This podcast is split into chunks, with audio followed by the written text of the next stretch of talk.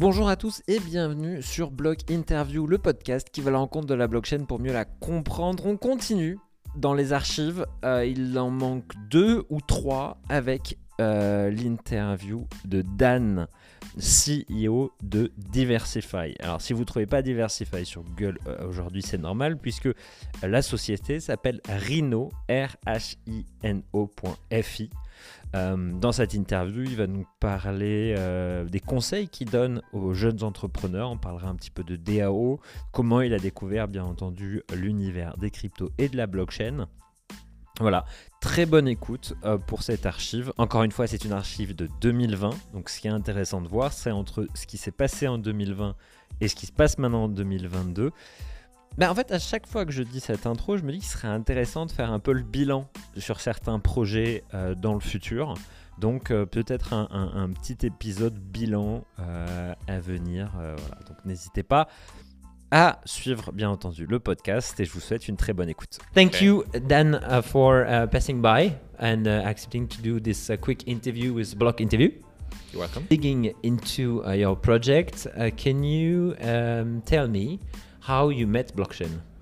Yeah, of course. So um, I guess back in 2015 um, is when I first started hearing about Ethereum. So I, ca- I had kind of heard about Bitcoin, Right. um, kind of as kind of we all had at the time. But in 2015 is when one of my college housemates, who would then end up being my co-founder of DeversiFi, Okay. um, was really excited about the DAO. Okay. Uh, the original DAO about Ethereum. So um, he would kind of like tell us everything about it. Uh, and at the time, you know, this seemed like a crazy idea. uh, you know, like Ethereum itself, you know, being funded as an ICO, uh, then creating this DAO. You know, like five years ago, all of these terms were unheard of. Uh, so you know, we were, you know, me and my other housemates were a bit like, you know, what, what, what is this all about? But actually, when we looked into it, it was actually very, very interesting. Um, But you, you were in uh, engineer fields at yes, the time. yeah, yeah. Okay. So I was uh, studying engineering at Cambridge at the time, Okay. um, and Will Harborne my, uh, was one of my uh, housemates at the time. Um, and then this is how my kind of interest in uh, Ethereum started, and I kind of kind of kept following on with the uh, advancements in it. Yeah. And after after, after graduating from university, um, I went on and had a job in uh, management consulting. Uh, and kind of a couple of years later, I got the opportunity to work at a um, blockchain company, and uh, Okay. that's when I made the switch. All right. And um, during this period, you continue to like uh, develop things uh, on your own, or or go to um, to crypto world, or not? It was just I discover it, and then I move to management, and then I come back to blockchain. Um, yeah, it was more kind of like keeping up with the news. Uh, Okay. So I'm not a developer myself, so you know it was kind of building stuff on top of it, but more kind of like keeping up with uh, with what's now becoming possible to do with Okay. Ethereum.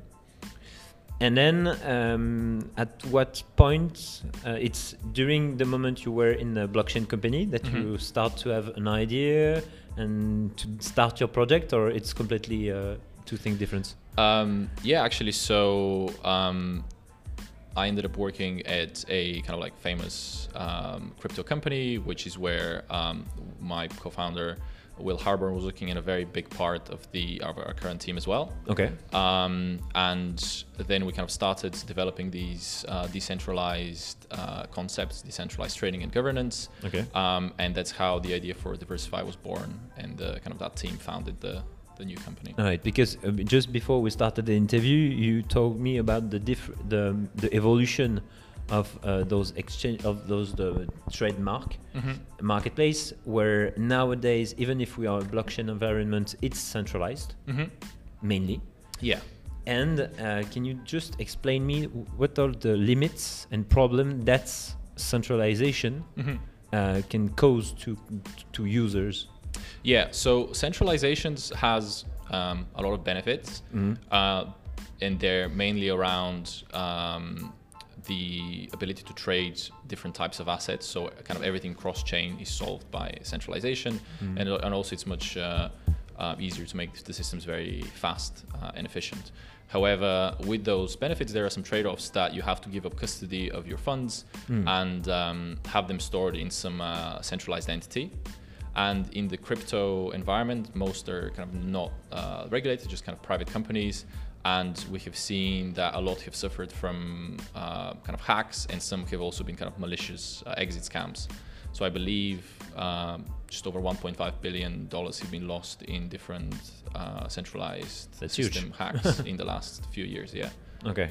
And so that's the um, the main point and the main uh, issue that you that make you started DeversiFi Yeah. So or you, you experienced it yourself as a as a client of one of these platforms Um, so I myself haven't uh, been been hacked yet, knocking on wood. uh, but yeah, some of the kind of originators of the uh, kind of non-custodial way in which uh, our products were built had suffered uh, in the past.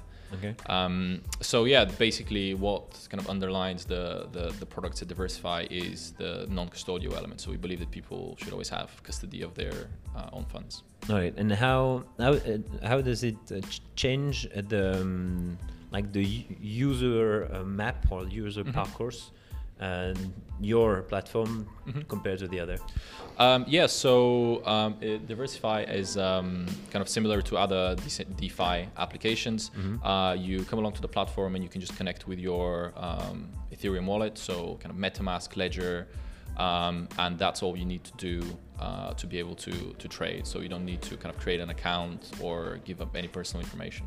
Okay, so no, yeah, it's uh, it's faster because you don't have to do the KYC uh, things. Well, you don't. You're not in, and that's another Mhm. question I want to ask because it's something that has been asked by my audience. Also, Mhm. is the aspect of compliance Yeah. because you're decentralized. Mhm. How how, how is it affect it your clients Mhm. and how is it affect your startup as an organization? Yeah, so um, yeah, here at DeversiFi, we're kind of very cautious of what the newest regulations that come out are, Alright. um, and we have a kind of very experienced legal counsel on kind of what what our position uh, needs to be for everything to be uh, to be safe, and uh, in the in the world of um, yeah, in the world of decentralized exchanges, um, it's not so much that it's not so much whether the system is centralized or decentralized. It's more um, what are the types of assets uh, that you trade that, Okay. that kind of uh, determines your regulatory uh, kind of oversight. Okay, so, So- d- i- i- do you select assets in regard to compliance? Yes, yeah. So we select our assets uh, to, to to make sure that we're compliant with with the regulations that apply to us, and we also exclude uh, particular jurisdictions. Okay. I, I will say such as, but it, I know you can't answer. um, and compared to your company Mhm. as itself, uh, did you add any challenge regarding the fact that you're uh, trading uh, crypto? Yeah. decentralized. Um, yeah, so th- there have been some uh, general challenges, I guess, I guess, which kind of every company that deals with crypto would have would have experienced. Um, so yeah, some of those would be um, around banking. Um, Where, where are you based now? um, so we're a British Virgin Islands company, Okay. um, but yeah, in, in, in any case, most uh, most com- commercial banks around the world, uh, it's they, yeah, they basically kind of find it difficult to bank crypto companies. So you Mhm. kind of have to jump through a lot of hoops uh, to to make sure you can get one. It's not Yeah. just like uh, you know if, if, if you had a non-crypto company, just go to the bank account, open And company, it's, it's okay, easy, yeah. Um, so that's one. Of, that's been one of the challenges, and I guess the other one is um, kind of like sourcing talent. So you know, when when here at ETHCC, it seems like every person knows how to build with Web three and Solidity, but in the in the general world, that's definitely not the case. Mhm. Um, so uh, finding talented people um, is a challenge, and I believe that's also why so many blockchain companies have ended up being decentralized to a degree, i.e., having team members from all around the world. Geographically, also, yeah. Yeah, because that allows you to kind of tap into pockets of talent in Mm. different places. And how do, and how do you um attract, or uh, do you have a certain process? Uh, how do you catch and attract those talents, Um, yeah, so we have a um, kind of other like- than your pitch? um, we have a few uh, kind of like strings to our pipeline, if you want to call it that. So, uh, you know, we use the kind of traditional methods of um, posting on uh, job boards, uh, kind of like advertising in specific places, um, using recruiters at times uh, if need be. Mhm. Uh, but the biggest, the biggest kind of like plus we have is actually people finding out about DeversiFi and being excited about the vision. Uh, and of course, there's going to be less people that are going to find out about us, about us organically and apply than you know from Stack Overflow. Okay. But the chance that those people will be very, very good and very motivated is much, much higher. Completely. Um, so yeah, it's kind of kind of spreading the word uh, about the company and making sure that you know we we're at events at events like here. Mhm. Uh, we go to kind of a lot of meetup groups spe- uh, which are targeted like developers in specific areas that we um, hire at and that sort of thing. Do, uh, do you have like, so just to make a zoom on the team now? Um, do you have some French developers or not? Um, You can say no. I will not be offense. currently we don't have French developers now. All right. You're looking for. Uh, you can pass a message if you want to work. Yes, uh, we are. Yeah, we are currently looking for kind of talented uh, JavaScript and Web3 developers, Okay. um, which could be based uh, kind of anywhere in the world, including France. Okay. Because uh, geographically now, if you have to describe, how many are you in DeversiFi? So DeversiFi is currently about 12 people. Okay. Um, In 12 countries. uh, it- it's, it's not quite 12 countries. I would say it's maybe five countries. Okay. And okay, but the, perfect. Um, just another thing because we are here in the ETHCC. What was the purpose of you know you coming here in Paris to talk about in the Ethereum community? Um, yeah, so it's always nice to catch up with the kind of projects which we collaborate with Mhm. uh, because as the industry is very decentralized, so you know it's it's nice to see people in person, uh, but also find out a bit more about what's currently happening uh, in in the world of crypto. Specifically for us, what's interesting is the different uh, scaling solutions uh, for transactions which are uh, evolving now. As we are kind of one of the first exchanges to implement that, um, and we of course want to sto- stay on top of like what are the other involvements uh, happening in the industry. All right. And last question is maybe um, no two last question. Mhm. First um, is uh, what are your main goals for like the few years ahead? If you have like announcement, maybe you had an, an announcement here in the ETHCC or no? If what are your strategy strategy for this uh, few years? Yeah, so for us, uh, currently the biggest um, uh, kind of like the, the most exciting thing happening right now Yeah. is we are switching from uh, the so-called kind of on-chain settlement of every trade Okay. to which is a layer one uh, basically way of trading uh, to the so-called layer two scaling solution which basically means that suddenly our traders would be able to trade at very high speed privately at very low cost Which means high speed, just to make an example. uh, An which means example? that, for example, we'll be able to do something on the order of thousands of transactions per second, which is Okay. kind of which is massive overkill for the industry now. Yeah. uh, it's kind of like Visa kind of level of transactions. But um, the yeah, the key thing being that um, we basically want to eliminate this trade-off between oh, you can you can trade in a centralized manner, or you could like have your own custody. We basically want to give people a non-compromise uh, Mm. way of trading. All right. And um, the second part, uh, I didn't ask it today, but I usually do in my in the French uh, Mhm. podcast, is what are for you the three main uh, factors of success when you want to to start, you know, uh, um, a, a project on block on like crypto or blockchain decentralized project Mhm. for you?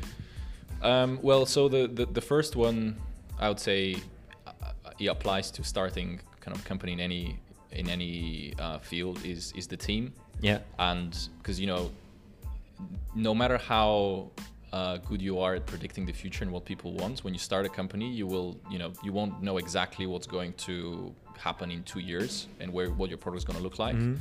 But what you can know is that you have the team that can deal with the challenges on the way and make sure that the right thing at the time is delivered. Completely. Um, and and the, the, the second thing is um, kind of like the again it's kind of like within the team uh, like the passion to build uh, good products and the passion to um, you know kind of change the way that we all exchange value. Mm. All right. A third? If you have a third. and, a, and the third thing, to be honest, I think the third thing is like kind of like timing and luck. Um, Okay. I think every successful company has had uh, a grain of that. I think it would be kind of arrogant to say that it's all down to the people and they're fantastic. yeah. There's always a, there's always an Yeah, element of being the right place at the right time. All right. And and and I, I know a lot of people that heard this thing say, "Oh, I lose the the good time in uh, 2015. I Mhm. lose the good time in this." Do you think it's it's done now, or you think it's a market that can be completely rich and evolve? Oh, it's still a very, very nascent industry. I mean, Yeah. you know, again, here at ETC, it feels like everyone knows about crypto, but you know, when you walk out, you know, it's still a very developing industry. I feel like this is the internet in the early 90s. That's cool. So thank you very much. Excellent. Yeah, thank you very much for having me. Merci beaucoup d'avoir écouté euh, cet épisode avec Diversify, ou plus dire Rhinofi. Euh, N'hésitez pas à aller voir un petit peu Rhinofi, comment ça fonctionne aujourd'hui. Je vous remercie encore une fois d'avoir écouté cet épisode jusqu'au bout. N'hésitez pas à vous abonner à Block Interview, je le redis et je le dis et je le re-redis, parce que euh, bah, demain, je vais faire une super annonce. Donc euh, tenez-vous prêts.